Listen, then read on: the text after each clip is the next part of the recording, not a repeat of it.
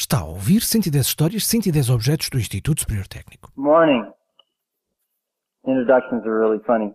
They pay me $60 so I wore a tie. Pouco depois da morte de Steve Jobs, em 2011, surgiu, ou talvez seja melhor dizer, ressurgiu o som de um discurso que Jobs deu numa conferência em que falava de avanços tecnológicos que hoje em dia todos conhecemos porque utilizamos os produtos que ele menciona nesse discurso.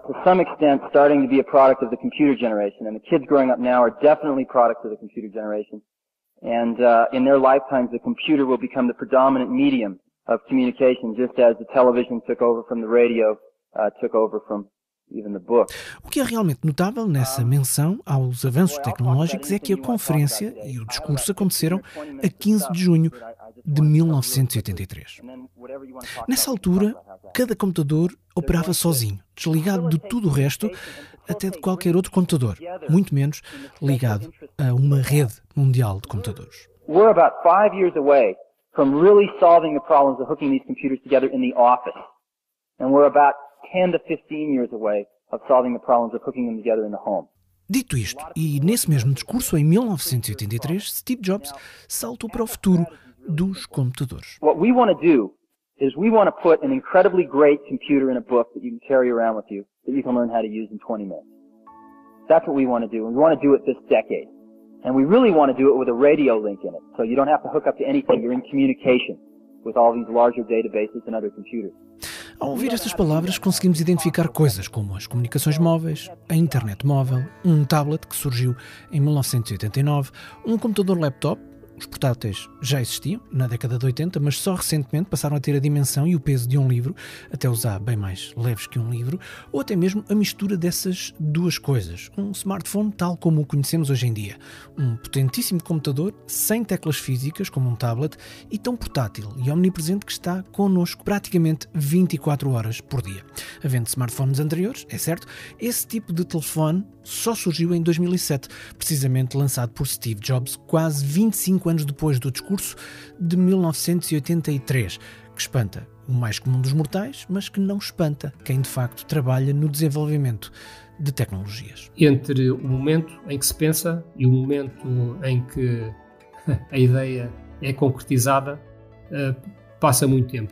Esse pensamento estratégico, muito anterior ao surgimento das tecnologias, que rapidamente começamos a utilizar e ainda mais rapidamente evoluem para algo mais avançado, implica muito tempo de antecedência, de planeamento e de execução, de que os utilizadores, como eu e provavelmente como você e desse lado, não nos apercebemos que existiu antes. Em telecomunicações tem que se começar a pensar, a ser criativo, uh, muito antes da altura em que é suposto as coisas acontecerem. Desde o momento em que se planeia, se concebe um conceito novo, até ele chegar a um produto que sai para o mercado, para, para o grande público, tipicamente entre 15 e 20 anos.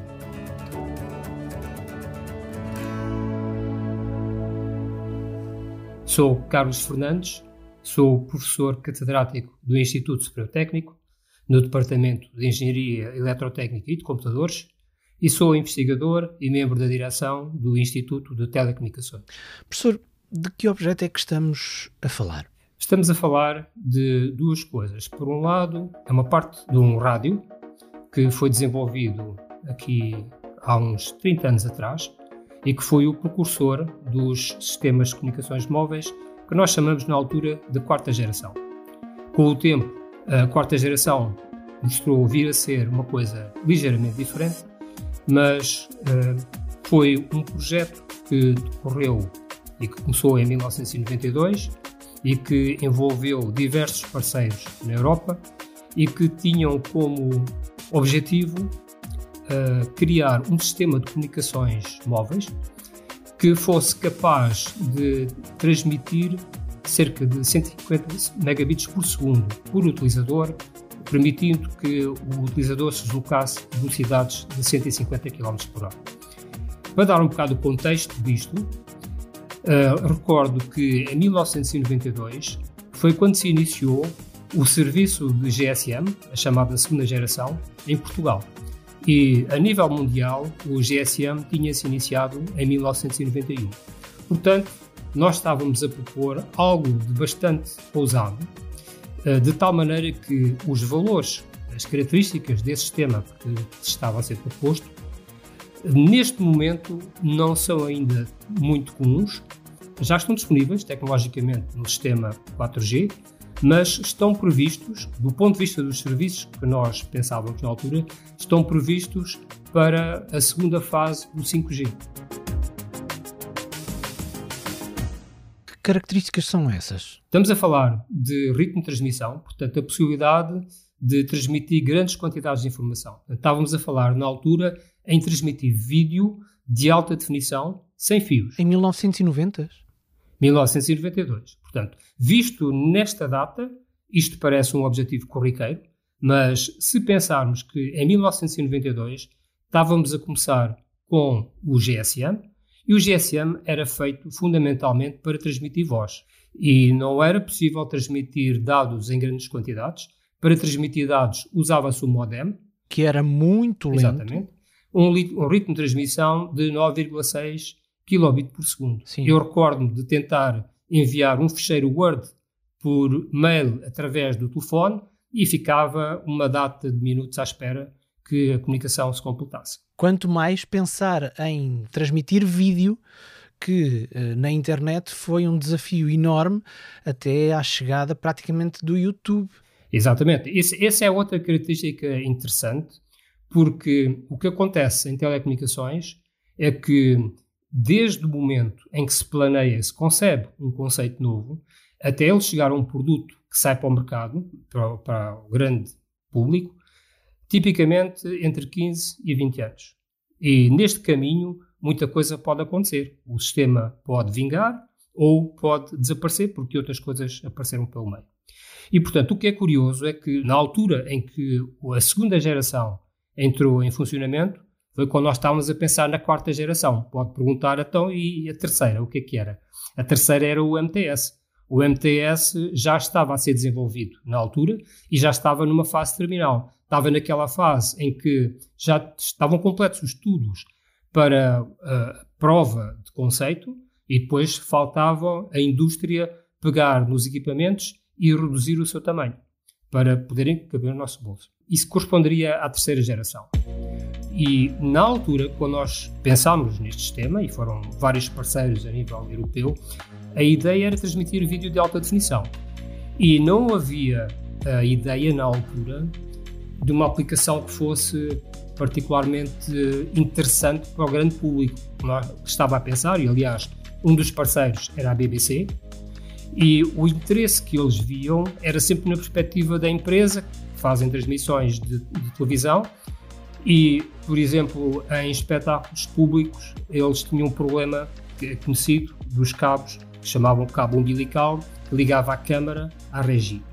E esse cabo normalmente entrelaça-se nas pernas das pessoas e, portanto, cada operador de câmara tipicamente tem uma pessoa a tomar conta do cabo para ele não se enrolar nas pernas. E, portanto, a grande ambição uh, das pessoas que estavam a trabalhar connosco na altura era precisamente verem-se livros do cabo e terem câmaras de vídeo de alta qualidade que permitissem transmitir a sua informação para a regi via rádio. E essa era a grande aplicação que se via. Também a outra hipótese era uh, utilizar essas câmaras sem fios em ambientes de notícia no exterior, onde não dava jeito de ter esses cabos, e portanto eles queriam ter uma possibilidade de fazer essa ligação. São coisas que são banais hoje em dia, mas na altura não existiam. E de facto, praticamente tudo isto é hoje em dia banal não tanto na parte de transmissão de espetáculos, mas sim na reportagem televisiva em direto, sem fios, por exemplo, é hoje a prática corrente. Mas em Portugal só se tornou na norma já por volta da década de 2010. Aqui estávamos nos inícios, meados dos anos 90. E por isso, o sistema que nós estávamos a propor, na altura, tinha só como objetivo aquilo que nós conseguíamos ver que seria a aplicação. Obviamente não podíamos, não é? Não, não estávamos a ver o tipo de aplicações que nós temos hoje em dia e que justificam esta utilização em massa de grandes quantidades de informação por todas as pessoas, quase todas as pessoas, sem exceção, têm um smartphone e partilham vídeos. Estávamos longe de imaginar que estaríamos a ver longas metragens em HD, às vezes com super HD, vamos chamar-lhe assim, num nosso telefone, num, num dispositivo Exatamente. que serve para falar uns com os outros. Exatamente.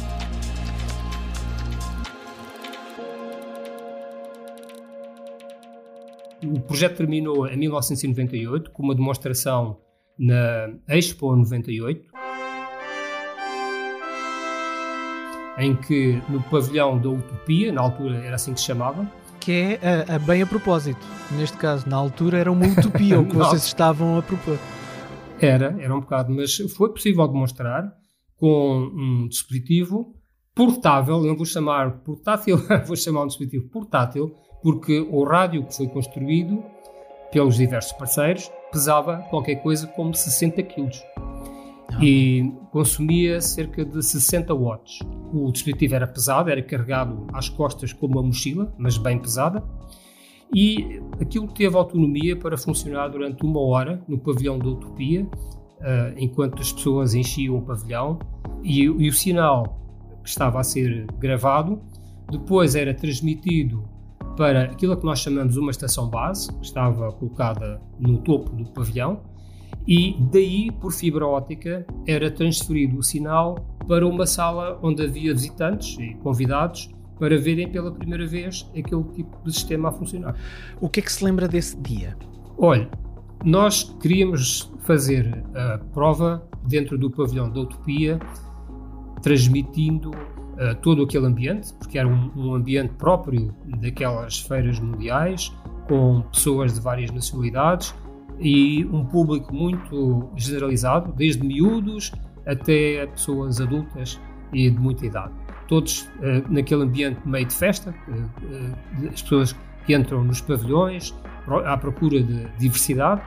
E quando entravam ali no pavilhão da Utopia, estavam na expectativa de ver um espetáculo que era interessante porque tinha pessoas em voo, parecia um bocadinho o Circo du Soleil uhum. e era isso que nós planeávamos filmar. Mas depois, à última da hora, houve um problema de direitos de autor e acabámos por não poder filmar o espetáculo, mas permitiram-nos filmar pelo menos o ambiente das pessoas. E aquilo que eu me lembro uh, de ver, e aliás está registado em vídeo, era uh, trazer aquele equipamento que era pesadíssimo, fazê-lo, uh, entre aspas, vestir ao operador de câmara. Era preciso duas pessoas para ajudar a colocar aquilo nas costas e depois ele andar com aquele dispositivo muito estranho para todas as pessoas, andar por ali a filmar. Uh, e isso era, era bastante estranho para todos. Porque estamos em áudio qual é o aspecto visual deste objeto estranho? A melhor descrição é olharmos para um astronauta, daqueles que saem para fora das naves espaciais e que fazem as suas missões cá fora, que tem um género de um caixote nas costas, basicamente era isso. E era um caixote branco também, e o caixote era encimado pelas antenas, e as antenas uh, eram lentes, portanto imagine no cimo do caixote uma pequena torre com duas lentes semicirculares, uma por cima da outra, fazendo tudo uma altura de cerca de 20 cm. Portanto, tem um caixote com cerca de eh, qualquer coisa como 1,10m de altura por qualquer coisa como 60 cm de largura e encimado com as antenas. E isto às costas da pessoa. Isso pesava 60 kg e ainda havia um outro elemento muito importante que era a energia para alimentar o sistema, porque eu disse que ele consumia 60 watts. Ora, como é que foi cons conseguido o sistema de alimentação? Foram baterias de portáteis, eh, todos ligados entre si e que estavam à, à cintura do operador, eh, em série, umas 10 ou 12 baterias dessas, todas ligadas entre si para poder fornecer energia. Uma espécie de cinto. Uma espécie de cinto, exatamente. Já agora, na altura, o abrir aspas, felizardo, fechar aspas, do, digamos, singelo, discreto e levezinho equipamento foi um operador de câmara da BBC. Foi corajoso. foi corajoso. Foram feitos vários testes previamente. Uh, inclusive, houve membros da, da equipa que quiseram experimentar e sentir o, o peso. Era suportável. Eu não experimentei, mas uh, houve quem experimentasse, de facto. E funcionou? E funcionou perfeitamente, funcionou sem falhas. Claro que todos nós da equipa estávamos ansiosos para ver aquele sistema a funcionar com aquela perturbação, porque o ambiente daquele pavilhão, que é um pavilhão interessante, muito grande, cheio de pessoas, não sabíamos exatamente qual é que seria o efeito no nosso sistema. Obviamente que, como engenheiros, nós eh, éramos capazes de prever que não haveria problema, mas há sempre aquela ansiedade e, portanto, naquele dia, no dia da demonstração, ficamos, obviamente, ansiosos à espera que aquilo funcionasse e, de facto, acabou por funcionar uh, muito bem. Qual é que era a nossa realização? Quando é que nós diríamos que aquilo tinha funcionado? Era quando o operador pudesse circular livremente por todo o pavilhão, sem qualquer fio, e manter a sua transmissão para a regi sem que houvesse qualquer quebra na transmissão. E de facto isso aconteceu, e o que nos deixou todos bastante satisfeitos. Portanto, nessa altura, daquilo que me lembro era bom, a satisfação de todas as pessoas e, e do público uh, também a querer aparecer. Sempre que há uma câmara o público gosta sempre de fazer adeus para a Câmara, pronto, e é mais ou menos disso que eu tenho a ideia. E só agora é que algumas destas coisas estão a acontecer. É exatamente. É um sucesso um bocadinho relativo. É, porque, como eu lhe disse no início, nas grandes mudanças de paradigma, ou pelo menos nas tentativas, há aquelas que têm sucesso e há aquelas que falham e há aquelas que nascem demasiado fora do tempo. E foi o caso deste projeto. Este projeto nasceu demasiado fora do tempo. Ele provou que era viável, mas o GSM, que era a segunda geração, ainda tinha muito para dar. Estava a começar, portanto, ninguém iria apostar num sistema destes. A mesma coisa aconteceu com o 3G, depois aconteceu com o 4G e nós estamos a ver que o 5G começa só agora a apresentar características que nós já estávamos a experimentar naquela altura, só agora é que se vislumbra uma aplicação que justifique um investimento para os operadores, porque até aqui não se justificava. Professor, e na altura esta inovação que criaram era quão única? Era única mesmo. Não se pode dizer que tenha sido um, um projeto só do técnico. Isto foi um consórcio. O técnico teve uma participação muito importante neste projeto, quer a nível da hardware, quer a nível de concepção do sistema e a nível do software. Posso lhe dizer que o líder do projeto foi português, foi a companhia portuguesa Rádio Marconi. Mas único no mundo. Mas este projeto foi o único no mundo, exatamente. Não havia previamente qualquer outro projeto que tivesse desenvolvido algo idêntico.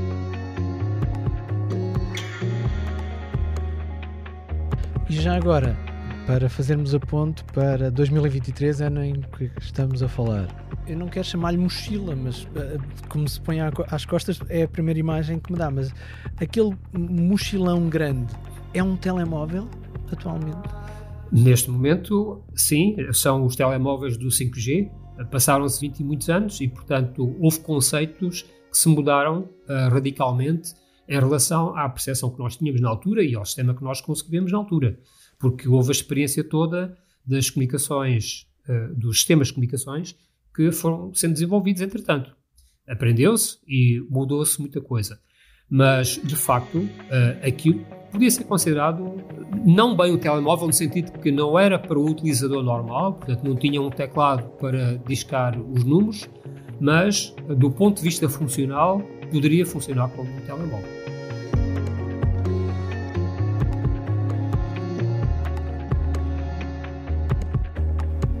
Foi fascinante a vários níveis esta conversa tida em 2023 sobre um equipamento criado entre 1992 e 98, quando foi experimentado e provou ser possível muito daquilo que só agora, um quarto de século depois, está a chegar aos nossos smartphones. Uma conversa com o professor Carlos Fernandes, a quem agradecemos, uma conversa que vamos deixar disponível na íntegra no site do programa em 110.tecnico.ulisboa.pt, juntamente com o texto do Silvio e muito mais conteúdo adicional a este episódio. 110.tecnico.ulisboa.pt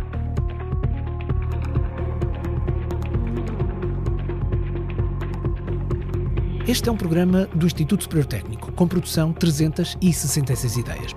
É feito por Joana Lobo Antunes, Silvio Mendes e Filipa Soares, da área de comunicação e imagem e marketing, marketing do técnico.